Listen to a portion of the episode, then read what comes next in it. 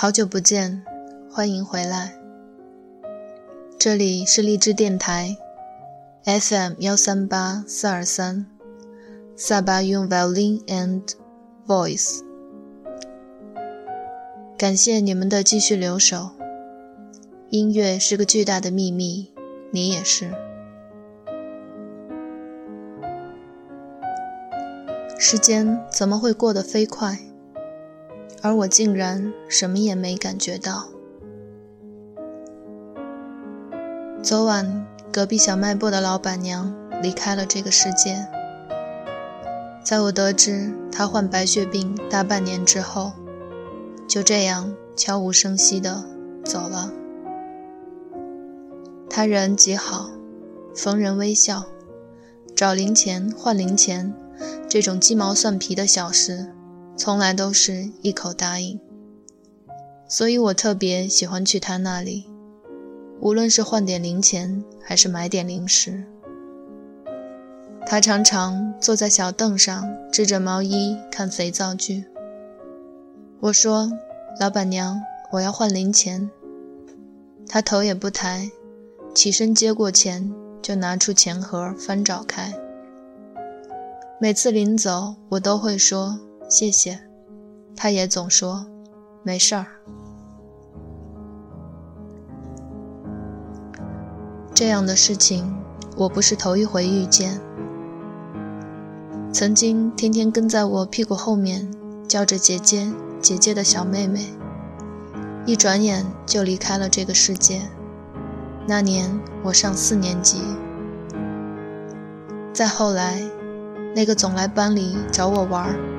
却总被误会是我男友的小学弟，也是一口一个姐姐长姐姐短，在我上大一的那一年离开人世。你问我什么叫做死亡？我不知道，但我知道什么叫做时间仿佛静止了一般。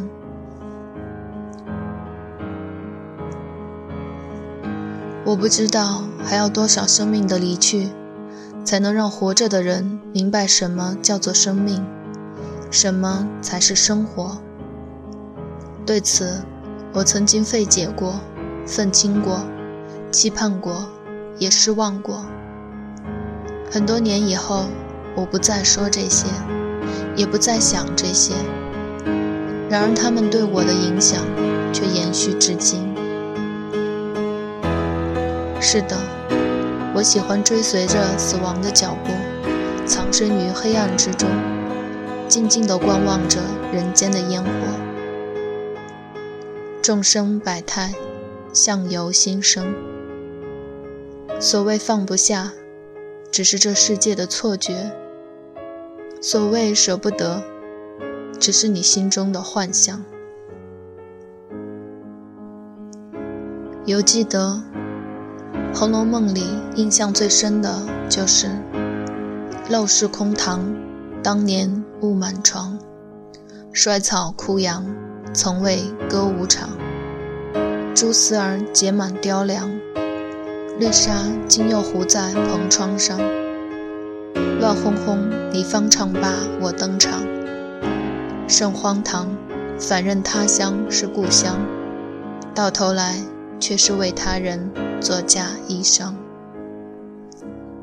这是否就是人生？如果人生就是这样的虚幻多变，又谈何生活的意义？一九九四年，基耶洛夫斯基宣布退出影坛，原因看似简单，那就是电影除了给他的个人生活。添加痛苦之外，对于现存的一切，丝毫也不带来任何实质性的改观。我完全理解他的选择，所以李银河先生说：“人生本无意义，你所挣扎的，便是你内心渴望的；你所失去的，便是你应获得的。”我们每个人都活在这样一个微观的主观世界里，自娱自乐，不知疲倦。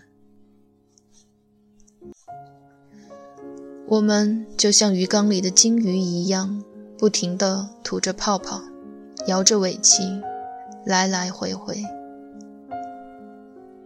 如果说人类有唯一区别于其他低等生物的地方，我想，那就是我们的反思能力。我们通过反思，能够洞察到自身的局限和外部世界的真相。这也是唯一链接我们与外部世界的桥梁。它叫做客观。